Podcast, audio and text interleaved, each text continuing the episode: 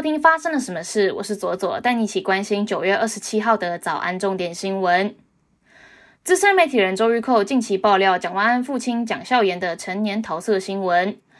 直指当年金华案的女主角实为前中华民国小姐张淑娟，而此举也惹怒了张淑娟，在律师的陪同下提告周玉蔻。周玉蔻现身台北地检署，并且表示愿意跟张淑娟以及向台湾所有国民跟全世界人士表示新闻工作上的道歉，并深深一鞠躬。大甲真蓝宫的镇店之宝金妈祖，是十多年前熔铸信徒捐献的金牌打造而成，高四十二，重达两百七十几公斤。有信徒质疑，它真的里外都是纯金吗？民众在去年十二月检举说，金妈祖不是纯金，使用的黄金没有两百七十公斤，剩余的黄金则去向不明，控告严清标诈欺取财、侵占背信。金妈祖在打造时，湛蓝宫也曾经公布熔铸金牌的过程，表示总共用了一万多面的金牌，都是历年信徒的捐献。经过检察官的调查后，妈祖的内心是同志的。但是检举民众控告了诈欺、侵占背信，追诉期十年已经过期。台湾体操代表队九月起展开国际赛之旅，首场赛事就是在法国举行的国际体操总会世界体操挑战赛巴黎站。唐家红这次在地板项目有所斩获，在地板决赛中缴出十四点二分，抢下银牌。高雄冈山统一大戏院历经了三十八年的历史，将在二十五日吹熄灯号。戏院的老板落寞表示：“我的心在淌血，戏院三十八年的岁月就等于是我的青春缩影。要不是秀泰影城在冈山开幕，我一定还会坚持下去。”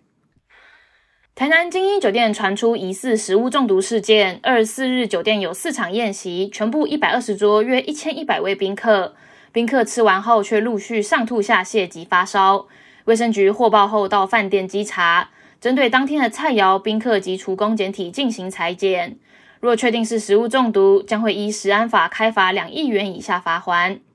业者也出面致歉，表示会负起相关责任。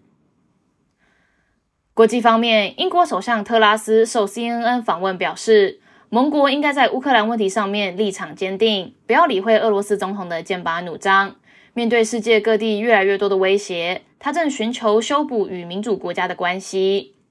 当他被问到若中国入侵台湾，英国是否像美国总统拜登近日所说的一样，在军事上保卫台湾时，他说：“我们决心与盟友合作，确保台湾能够自卫。我一直很清楚的是，所有盟国都需要确保台湾有能力保护自己，这是非常重要的。我们需要从乌克兰的经验中吸取教训。”俄罗斯总统普京与乌克兰战士局部动员三十万后备军人后，在九月二十四号又签署了一项新法案，对逃兵和自愿投降等战时行为，分别可以十年和十五年的重刑。这次的修法是首次为俄国刑法引进动员、戒严和战时等概念。自愿投降最高可处十五年徒刑，若在动员时期或战时逃兵，可最高可处十年有期徒刑。基于道德或宗教原因拒绝服兵役者，可能会面临长达三年的牢狱之灾。日本同志酒吧老板太野哥井口太野被确认已于九月十六号离世，终年四十七岁。据官方部落格消息，因为事出突然，所以未能公布消息，葬礼也仅以小规模举行。据维权网报道，曾向习近平投向泼墨的董琼瑶，他父亲董建飘传出。二十三日惨死于狱中，亲属在停尸间检视他的尸体，发现全身是伤且肛门出血。政治安全保卫单位称，已经在五天之内火化。习近平近年来非常关注维稳，二零一九年编列的维稳预算高达人民币一兆三千九百万元，而受害者往往像是被困在噩梦里，他们不知道什么时候这种待遇才会结束。接下来我们来聊聊今天的发生了什么事。接下来聊的是俄乌战争当中的兵不厌诈，以及台湾能从这场战争当中学到的事情。在这次的俄乌战争当中哦，开战之前，俄军以演习为名，在乌克兰边境大举集结，却屡屡宣布演习即将要结束，而且还不断的释出部队返回驻地的影片，用来迷惑外界，企图掩饰入侵的意图。在俄罗斯放弃全面占领乌克兰，改为聚焦在乌东跟乌南的战场之后，乌克兰强调绝对不会放弃乌东，将与俄军在顿巴斯决战，却悄悄地将西方援助的武器跟精锐部队送往乌南，不断强攻乌南的重要城市赫尔松，进一步的开辟乌南战场，还随后成功的偷袭克里米亚半岛上面的军事目标，让世人的焦点都放在乌南的战事上面。观察乌军当时所有的部署跟各种蛛丝马迹，都指向乌克兰即将在乌南发动大规模的反攻，而俄罗斯也加强了赫尔松到克里米亚半岛一带的防御。乌克兰总统泽连斯基甚至公开警告，要求克里米亚半岛上面的居民准备躲避战火。没想到乌军反而是以迅雷不及掩耳的速度，在乌东发动了大规模的攻势，让俄军措手不及。占领乌东哈尔科夫州的俄罗斯部队被迫仓皇逃离，丢弃了大批的装甲车辆、武器弹药。那乌军则是快速的推进，收复了克普扬斯克跟伊久姆等重要的城镇，夺回了大片的失土，成功扭转了开战之后居于下风的情势哦。乌军会在乌东惨败的原因，除了士气低落。补给不及，过于轻敌之外，更重要的一点是在于俄军所占领的伊久姆一带，其实是一个突出部，用来形容一个口袋陷阱。如果乌军向东推进，攻击了顿内兹克跟卢甘斯克，在伊久姆的俄军就能够立即南下，阻挠乌军的攻势，并且围困住乌军的部队。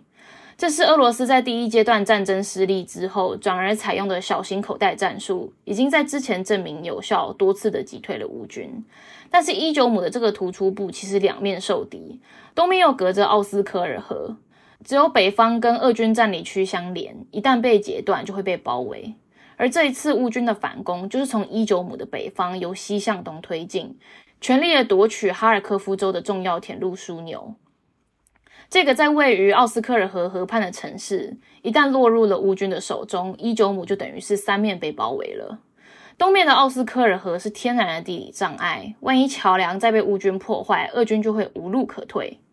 所以，当乌军已经攻入了库普扬斯克的消息一传开，在南方的伊久姆地区，虽然还没有乌军出现，但是驻扎在当地的俄军已经开始逃离，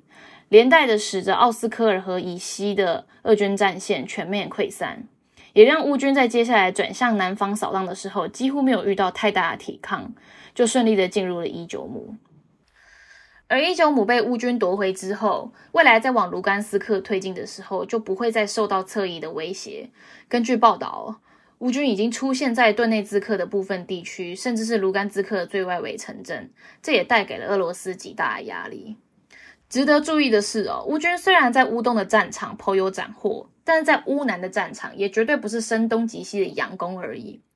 乌军的确是从多路朝着赫尔松前进，并且占领了市郊部分地区，双方爆发了多场的激战。不过乌军在乌南的战场就没有那么顺利了。一来是俄军早就在赫尔松严阵以待，俄军在这里的战线完整，不易攻破；二来赫尔松的东南方濒临涅伯河。乌军虽然多次攻击河上的多座桥梁，想要截断俄军的补给，但是俄军快速的搭起了简易的浮桥，仍然坚守阵地。俄罗斯在赫尔松到克里米亚半岛中间部署了多道防线，有重兵的驻守，不容易突破。整体来说，乌克兰发起了一波非常成功的反攻，同时在乌东跟乌南的战场推进，并且在乌东获得了可能连自己都感到意外的胜利。乌克兰总统泽伦斯基也立刻赶到了伊久姆，视察前线官兵，参加升旗典礼，并且颁发勋章，也大幅的提振了乌克兰的士气，也让乌克兰国民跟国际社会开始相信，乌克兰的确有可能击败俄罗斯，收复所有的国土。这一次的直接影响是，主张乌克兰应该要尽速跟俄罗斯谈和的西欧国家，很难在此刻逼着乌克兰上谈判桌。这也代表着这场战争可能会拖过冬季，进入明年。这对俄罗斯来说无疑是一场灾难。当然，俄罗斯也是有不少的选项可以报复乌克兰，像是大规模的攻击乌克兰各大城市的基础民生设施，或是正式对乌克兰宣战，好在俄罗斯进行全面动员，甚至是动用战术性的核武。但是这些做法都有代价。攻击乌克兰的城市跟设施，只是继续的消耗俄军所剩无几的精密弹药，现在看来也没有办法让乌克兰屈服，只会让乌克兰的百姓更为愤怒。若是在俄罗斯进行全面动员，会招来社会大众的反弹。在乌东惨败之后，普丁的声望已经受到了重创，再进行全面的动员，可能会引发严重的政治后果。至于使用核武，则会让欧美国家直接的介入乌克兰战事，这也是更为不智的做法。在俄罗斯选项有限之下，接下来的战事可能会变得更为血腥，因为普丁不能再丢失任何关键要地，会以更严厉的方式去要求俄军紧紧的控制住占领区，造成更多无谓的死伤。相反的，乌克兰要是能在乌东战场上面成功夺回顿内茨克或是卢甘斯克的部分地区，就会彻底的破坏俄罗斯在明年举行的公投，将这两个地区并入俄罗斯的计划。虽然说现阶段要说这场战争已分胜负，仍然言之过早。不过审慎乐观来看呢，俄罗斯经过这一次的战役，国力跟影响力都已经被大幅的削弱，这对国际的情势影响极为深远。台湾可以从这场战争中学习到很多事情，除了奋战到底的精神之外，也再次证明了欺敌的重要性。台湾是一个民主国家，许多的资讯都要求公开透明，毕竟社会大众有知的权利，也可以防止部队贪污腐败。但是要如何在这种制度之下，确保军事机密，维持战略跟战术上面的灵活性，国军有必要的好好思考。以上就是今天的发生了什么事。我是左左，明天要去卡米蒂看百灵国，我们后天见。